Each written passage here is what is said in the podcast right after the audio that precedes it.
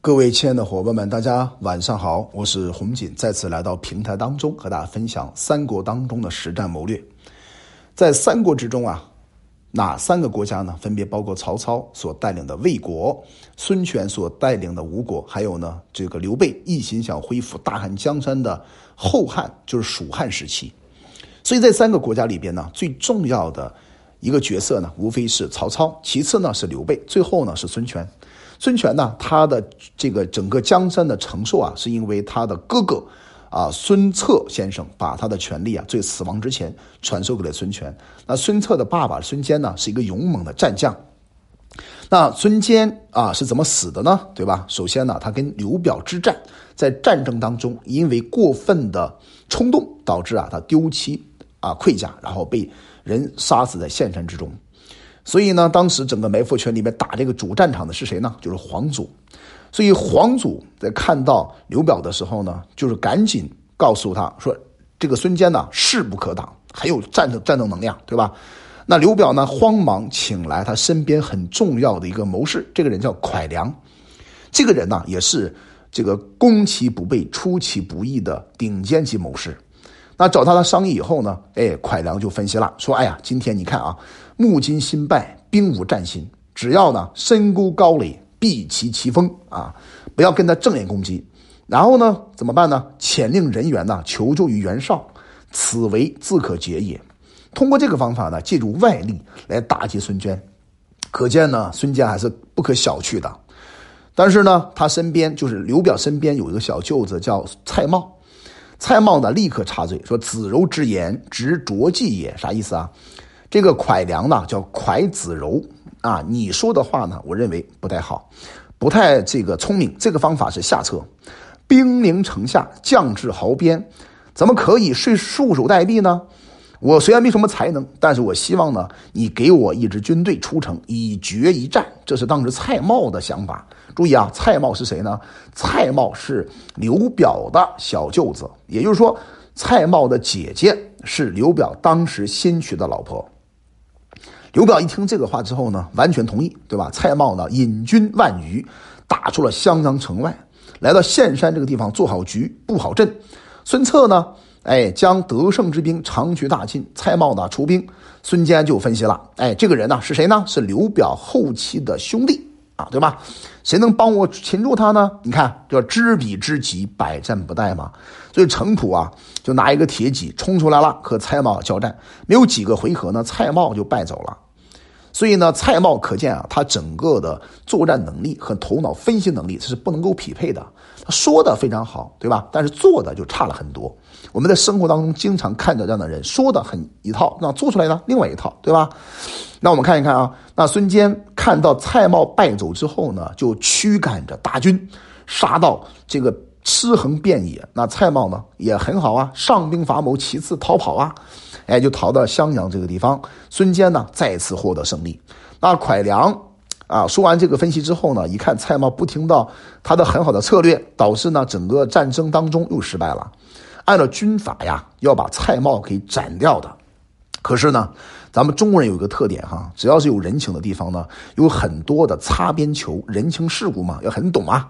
所以刘表呢，就因为新娶他的这么个姐姐，不肯嫁行，对吧？溺爱他的后妻啊。最后呢，这个溺爱后妻不算数啊，最后因为他溺爱后妻，把他的大儿子啊刘琦也给害了。你说这是多可怕的事情啊！那孙坚在这个过程当中啊，感觉越战越胜，对吧？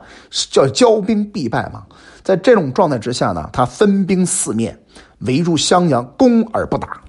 突然有一天呢，狂风骤雨下来了，对吧？中军帅子旗啊，这个被吹折了。这是一个不祥之兆啊。由于古人呢特别相信这些地方，所以当时的孙坚身边有一个人叫韩当，哎，就帮助孙坚来分析说，这不是一个好的兆头啊，咱们暂时可以班朝班师回朝了。那孙坚听不听呢？如果你是孙坚，你会听吗？孙坚肯定不听啊，因为他刚刚取得胜利啊，所以人呐在高处很难下来，就是因为他容易犯骄兵必败的错误。那分析孙坚就告诉这个韩当，他说：“我屡战屡胜，对吧？取襄阳就在旦夕，就在目前。可能因为怎么可能因为这个风啊吹过一个旗杆，拒而罢兵呢？这是完全不可能的事情啊。”那就没有听到韩当的分析，工程很着急。那蒯良呢，就马上对刘表分析了，因为蒯良谋士，他上知天文，下知地理啊，就告诉刘表：你看，我今天晚上观到天象，看到一个将星坠落了啊，以分也度之，当应该在孙坚身上应啊，就是孙坚这个将星代表孙坚。那主公呢，可以马上写一封书信，告诉袁绍，让他来帮忙。那刘表呢，就按照这个。啊，蒯彻的计谋啊，开始写了这封信。写了这封信后呢，哎，看谁敢突围而出呢？对吧？那健将吕公那就出出战了，对吧？应声愿往。所以蒯良啊，在这个过程当中就开始安排兵马战车在整个县山布上局。之后呢，在这个局上面呢，哎，放了石子啊、弓箭呐、弓弩手啊。那这个时候啊，就等算是把局布好了。那这个局布好以后呢，叫。啊，引蛇什么出动？那吕公啊，按照他的计策，拴束军马。黄昏的时候呀，密开东门，引兵出城。啊，孙坚呢，正好在帐中，听到喊声了，赶紧上马，要引兵出动嘛。所以引兵出动的时候呢，一般人是降低他的整个风险概率。怎么办呢？哎，带了三十多个人马，骑了三十匹马，就出营查看。军师马上报说：啊，有一彪人马杀将过来了。那看到现身而去，孙坚呢？没有把所有的将领和兵员召集起来，只是带了三十几个兵马，单单独独的就来到了山林丛杂的地方。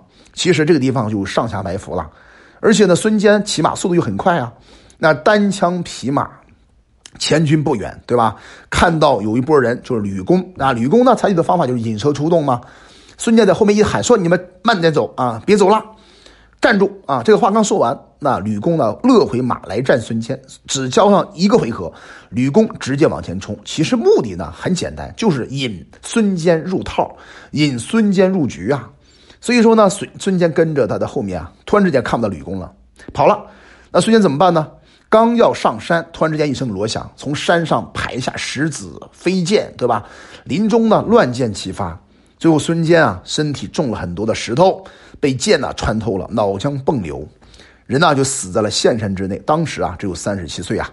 那我们通过这样一个简单的案例分析，可以看出来三点很重要哈。第一个呢，就是孙坚他的性格成分当中，按照《孙子兵法》的要求是智信仁勇严当中啊，他可能啊在勇敢方面没有问题，在智慧方面也没有问题。可是因为啊胜利冲昏了他的判断力。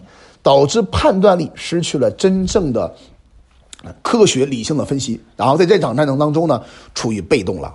第二个方面呢，在整个战争之中啊，他缺乏真正的回归理性的精神。什么意思啊？就是大家都很清楚，如果我一旦得意的话，我就会忘形；我一旦骄傲的话呢，我就会就会失败。这是一个常理当中的基本的规律。但是孙坚也在这个规律当中犯了这个非常严重的错误。